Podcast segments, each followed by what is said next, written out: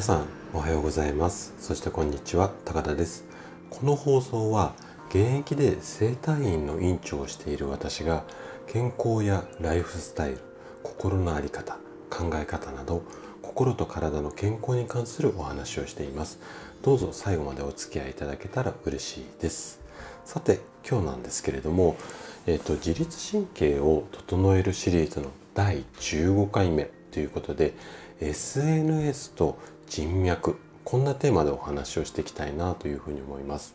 でえっと、毎日のちょっとした習慣これをね意識するだけで自律神経がすごく整いやすくなって心と体が元気になります。今日もねそんなヒントを2つほど紹介していきたいなというふうに思っています。でまず1つ目のヒントが SNS は自律神経を乱すと認識しましょうよ。まあ、こんな話ですね。で2つ目が我慢する人脈は切っちゃいましょうまあ、こんな話をしていこうかなというふうに思います。で今日もできるだけこう分かりやすく話をするつもりなんですけどももし疑問質問などありましたらお気軽にコメントもしくはレターをいただければあの幸いです。じゃあね早速本題に入っていきましょう。まず1つ目の自律神経を整える、えー、ヒントですね。SNS は自律神経を乱すと意識する。まあこんな話をしてきます。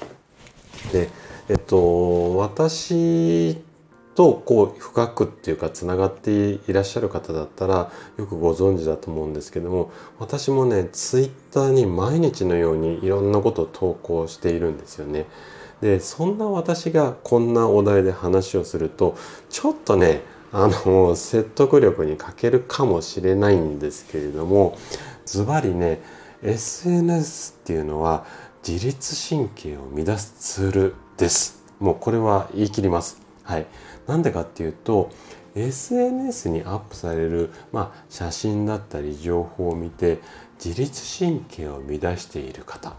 こういった方が非常に多いです。はい、でそもそもその SNS の特徴として、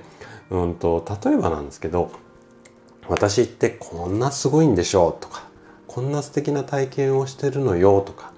こんな人と一緒に過ごしてますみたいな感じで要はちょっと難しい言葉になるんですが自己顕示欲を満たすみたいなこう目的っていうかどうどう私すごいの見てみてみたいな感じのツールがまあいわゆる SNS だったりするまあこれだけではないんですけどねそういった一面があるっていうのは皆さんもなんとなくイメージ湧くと思うんですよ。で投稿しているご本人は気持ちがいいんだけれどもそれを見た人たちの中にはあなんかなんとなくこう見るの嫌だなっていうふうに思う人っていうのも少なくないと思うんですよね。であのもちろんですね、えっと、私が SNS を否定するつもりでこういったことを言ってるわけではないのでそこら辺はちょっと誤解をしないでもらいたいんですがでこう何かを発信したいだとかコミュニケーションを取るためにはもう今の現代においてはこの SNS っていうのは最高のツールだと思うんですね。思うんですが他人のことが気になるあまりに自律神経を乱すのであればこの SNS とあなた自身のこの距離感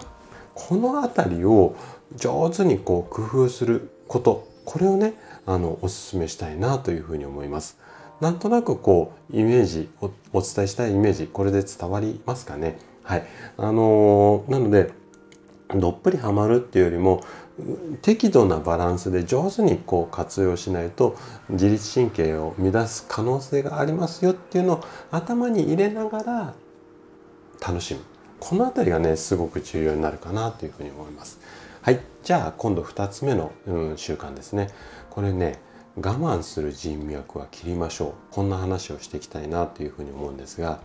えっと、例えばビジネスだけに限らず、まあ、この世の中で私たち人間っていうのが生きていく上では人脈人と人とのつながりですね。この辺りっていうのは非常に大切なんですけれども例えばいわゆるその人脈作りであったりとかそういうコミュニティのところですね。ネットワークの構築こんなものにこう力を入れすぎてしまってそれが大きなストレスになって自律神経を乱しているこういった方がね非常に多いです。あのうちのうちに来院される患者さんでも、うん、いろいろ根掘り葉掘り聞いてみるとこういったところでその例えばママ友のグループであったりとか会社の組織であったりとかあと友達関係ですよねそういうところでこう人と人とのつながりとかそのコミュニティの中のネットワークのところこの辺りですごくストレスを抱えてらっしゃる方っていうのが非常に多いんですよ。でねそういった流れの中でちょっとねあなたに考えてほしいもの、うん、ことがあるんですけどもあなた自身がその、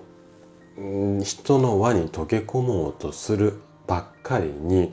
かえってストレスを抱えてしまって体調を崩すこうまでして大事にすべきですか？その人脈はっていうところをちょっとね考えてみてもらいたいんですよ。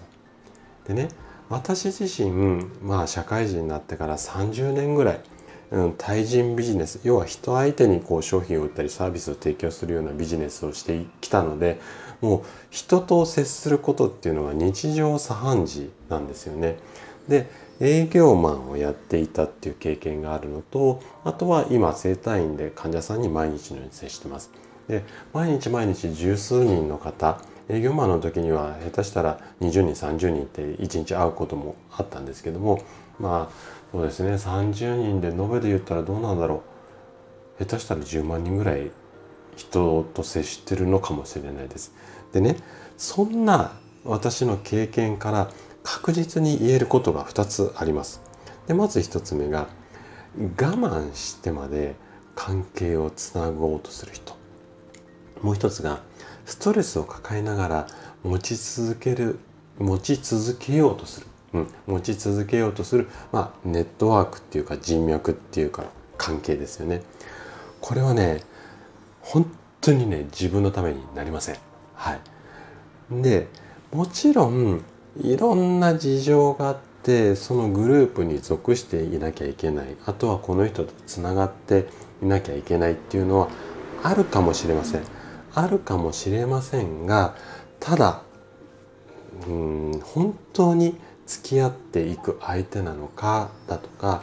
ここの組織とかコミュニティグループですよね。これは自分にとって本当に大切なのかそこねちょっと一度改めてじっくり考えていただいて必要であれば線引きする。これをおすすめします。で我慢してまで何かするっていうこの行為自体は自律神経にとって最大のこう悪いやり方っていうか、うん、あの我慢は自律神経の敵なんですよ。なのでもしあなた自身が自律神経と仲良く過ごしたいんであれば人脈を一度見直してみることをお勧めします。はい。ということで今回は SNS と人脈について話をさせていただきました。最後まで聞いていただいたあなたがですね自律神経を整える習慣を身につけることで快適な毎日を過ごせるようになります。今日の2つのヒントが参考になれば嬉しいです。それでは今日も素敵な一日をお過ごしください。最後まで聞いていただきありがとうございました。